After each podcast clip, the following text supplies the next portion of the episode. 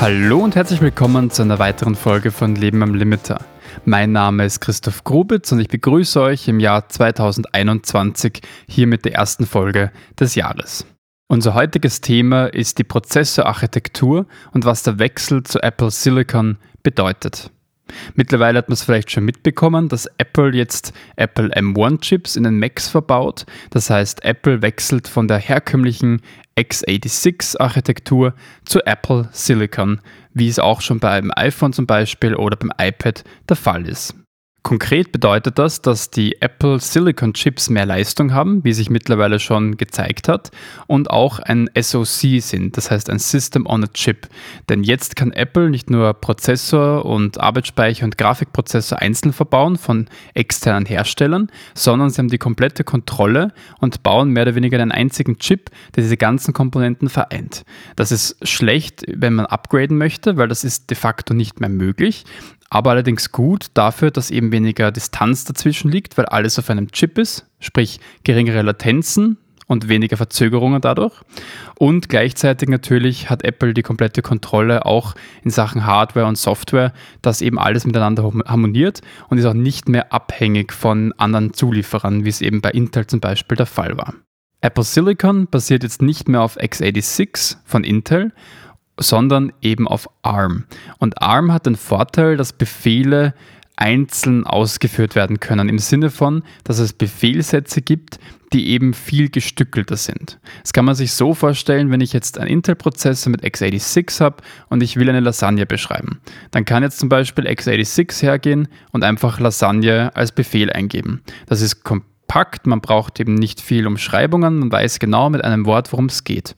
Bei ARM ist es so, dass diese Befehle auch gestückelt werden, beziehungsweise einzeln vorkommen. Das heißt, anstatt dass ich jetzt zum Beispiel eine Lasagne beschreibe, beschreibe ich erstmal das Nudelblatt, dann beschreibe ich die Sauce, dann die Bechamel und wieder das Nudelblatt. Und natürlich kann das ein bisschen unpraktisch sein, wenn ich viele Befehle brauche, um diesen selben Befehl auszuführen, weil ich eben das alles stückeln muss.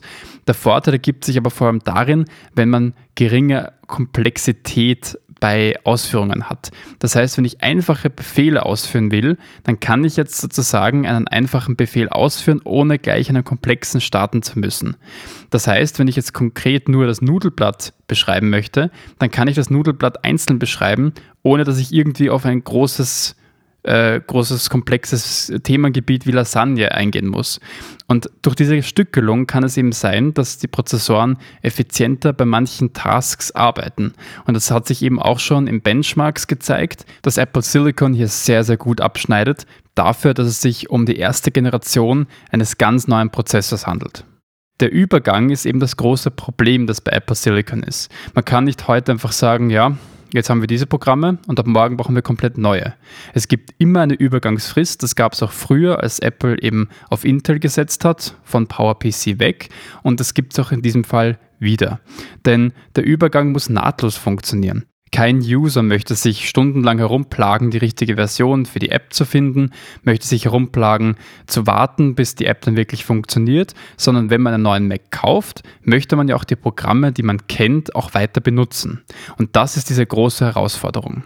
Apple hat dazu Rosetta 2 eingeführt. Das ist sozusagen ein Translation Layer, das heißt eine Übersetzung von der alten Architektur in die neue. Und das funktioniert in den meisten Fällen nahtlos, das heißt, man bemerkt nicht einmal, dass es übersetzt wird. Natürlich verliert man dadurch ein bisschen Leistung, aber es ist trotzdem immer noch genügend, dass es einem nicht auffällt und teilweise mehr als bestehende Macs, die noch mit Intel-Prozessoren ausgeliefert worden sind. In der Zukunft wird es dann so sein, dass es Universal Binaries gibt. Das bedeutet, dass sowohl der Programmcode für die alten Intel-Prozessoren als auch für die neuen Apple Silicon-Prozessoren integriert ist in die App.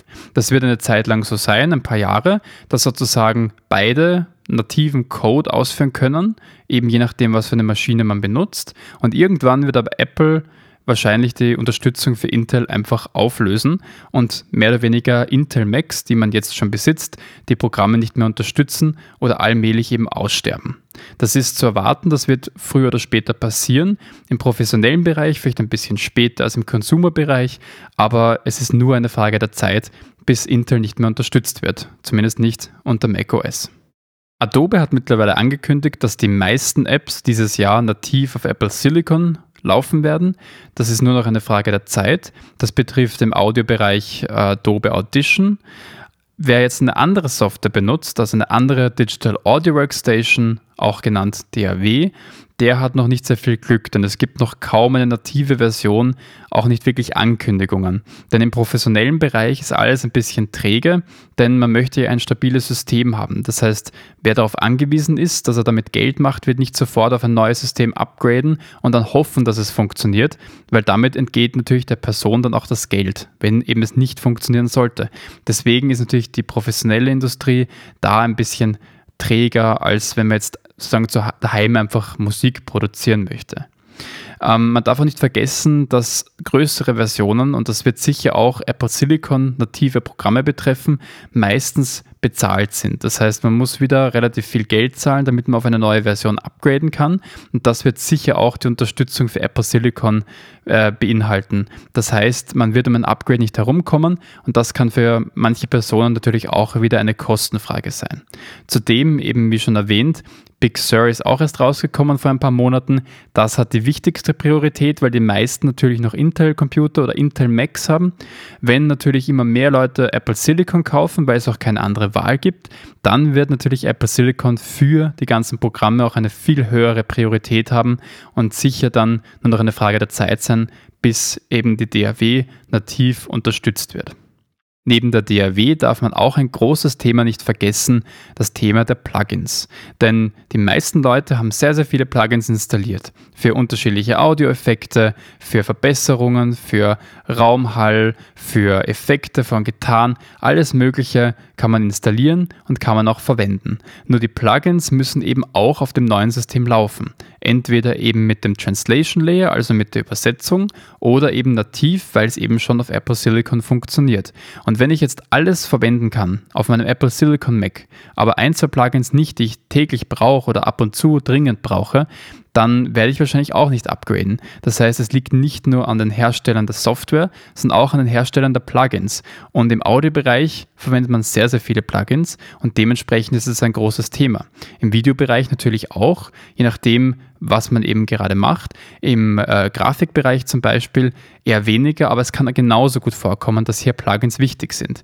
Je nachdem eben kommt es dann darauf an, wann die geupdatet werden und erst dann zahlt sich halt ein Upgrade aus. Das kann halt von Branche zu Branche unterschiedlich sein. Im Audiobereich aber mit vielen Plugins ist das ein großes Thema. Zu guter Letzt geht es auch noch um die Audio-Interfaces. Viele Audio-Interfaces funktionieren tadellos unter Apple Silicon, also an sich eigentlich kein Problem. Nur die meisten Audio-Interfaces, vor allem die großen mit vielen Eingängen und Ausgängen für Audio, die haben meistens eine Software dabei. Und die Software läuft nicht immer unter Apple Silicon. Denn mit der Software kann ich zum Beispiel steuern, was ich höre, wenn mehrere Leute zum Beispiel in der Band spielen, wer wie laut etwas hört. Also wenn jetzt ein Schlagzeuger was hört, will er sich wahrscheinlich selber ein bisschen lauter hören als äh, der Gitarrist, der sich auch selber lauter hören möchte. Und diese Einstellungen nimmt man eben im Programm vor.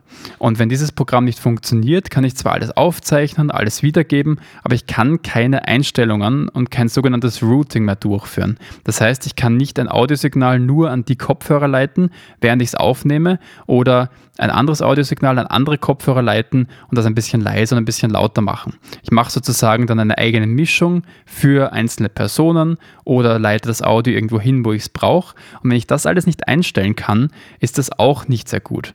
Das heißt, auch die Software von den Audio-Interfaces muss Apple Silicon unterstützen und auch da ergeben sich wieder die Probleme, dass eben Apple Silicon aktuell noch nicht eine große Priorität hat. Aber ich denke mal schon, dass die meisten Hersteller bereits jetzt schauen, dass die Programme auch unter Apple Silicon funktionieren. Besonders spannend wird wahrscheinlich die Adaption 2021, also dieses Jahr, oder 2022 nächstes Jahr werden, denn dann gibt es die ersten Macs, die eben auch für Pros gedacht sind. Die aktuellen Macs sind eher die Einsteigergeräte, die unter Anführungszeichen Billiggeräte, die auch schon jetzt eine sehr, sehr gute Leistung haben und auch mehr oder weniger ein gutes Preis-Leistungs-Verhältnis. Aber für Pros, die halt mehr Anpassbarkeit, höhere Auflösungen, äh, mehr Leistung und gegebenenfalls auch Upgrade-Möglichkeiten benötigen, wird wahrscheinlich dieses oder nächstes Jahr sehr spannend werden. Und erst dann ist wirklich dieser große Übergang von x86 Intel-Prozessoren zu Apple Silicon abgeschlossen und ab dem Zeitpunkt wird es auch schwierig werden, dass man noch Intel Macs überhaupt bekommt, wenn eben nicht gebraucht. Und in diesen Jahren wird sich dann auch zeigen, wie schnell diese Industrie oder allgemein die Entwickler in Richtung Apple Silicon wechseln und auch eben Apple Silicon unterstützen. Dieser Übergang könnte der letzte große Übergang für eine längere Zeit werden.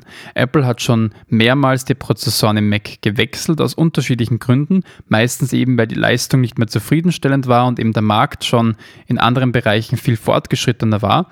Und jetzt aber hat Apple das erste Mal wirklich die Prozessoren selber in der Hand. Das heißt, eine komplette Kontrolle über das Ökosystem. Und das kann, wie schon eben vorhin erwähnt, gut und schlecht sein. Aber vor allem bedeutet das, dass der Schritt zu Apple Silicon wahrscheinlich der letzte große sein wird, den wir in den nächsten Jahren, Jahrzehnten erleben. Denn iPhones, iPads und Macs benutzen jetzt dieselben Prozessoren und das war sicher Apples langfristiges Ziel. Und solange keines dieser Geräte weg von ARM oder weg von Apple Silicon geht, wird es wahrscheinlich auch kein anderes Gerät aus dem Apple Lineup betreffen. Und das könnte eben bedeuten, dass dieser Übergang jetzt endgültig ist, zumindest in der nahen Zukunft, und dadurch eben auch keine weiteren Architekturprobleme kommen, also mit einem neuen Prozessor, neue Architektur, sondern wenn jetzt dieser Übergang vollzogen ist, wird es wahrscheinlich für die nächsten Jahre und Jahrzehnte ausreichen und die Programmkompatibilität auch dann wieder keine Rolle spielen, so wie es eben in den letzten zehn Jahren auch bei Intel keine Rolle gespielt hat, weil jeder Mac mittlerweile einen Intel-Prozessor gehabt hat. Dieses Jahr wird also ein sehr spannendes Jahr für Macs und Apple Silicon. Ich persönlich bin am Überlegen, eben von einem MacBook Pro zu einem Mac Mini zu wechseln mit dem Apple M1-Chip, einfach weil es ein sehr gutes Preis-Leistungs-Verhältnis hat und weil ich sowieso einmal jetzt langsam meinen Mac upgraden möchte für mehr Leistung. Und während ich zum Beispiel bei Logic Pro, also ein, äh, eine Digital Audio Workstation, nur 16 Spuren bei einem Benchmark schaffe, wobei diese 16 Spuren natürlich sehr, sehr viele Effekte haben, die auch viel Leistung ziehen. Deswegen eben absichtlich als Benchmark herangezogen, schafft eben der Mac Mini über 80 Spuren circa. Das heißt fast oder mehr sogar als viermal so viel Leistung in Sachen Audiowiedergabe, ohne dass es irgendwie stottert oder Probleme macht. Und das ist zumindest für mich bei weitem genug. Mehr Leistung benötige ich gar nicht. Und wenn der Preis aber weiterhin so gut bleibt, dann ist das auf jeden Fall eine gute Option. Allerdings würde ich mir schon wünschen, dass der Mac Mini noch kompakter wird, weil viel Platz da drinnen ist. Aber das wird sich zeigen. Vielleicht gibt es noch einen Mac Mini Pro. Ich werde auf jeden Fall noch ein bisschen warten, auch weil es die erste Generation ist. Aber Apple Silicon ist prinzipiell sehr vielversprechend und spätestens bei der zweiten Generation, sprich dem Apple M1X oder dem Apple M2 Chip, ist es auf jeden Fall eine sehr gute Upgrade-Möglichkeit, auch für bestehende Nutzerinnen. Das war's mit der ersten Folge für das neue Jahr. Ich melde mich bald wieder zurück mit einem neuen Thema und zwar dem Thema binaurales Audio. Und dafür wird es eine leicht andere Folge geben, die nicht so gewöhnlich ist wie die bestehenden Folgen. Also es wird sich ein bisschen was ändern und leicht anders sein. Also einfach dranbleiben und Leben am Limiter abonnieren. Für Anregungen, Wünsche, Beschwerden oder Feedback könnt ihr mir schreiben unter lebenamlimiter.christophgrubitz.at oder auch auf Social Media wie Twitter, Facebook und Instagram unter lebenamlimiter. Mein Name ist Christoph Grubitz und das war der Podcast Leben am Limiter.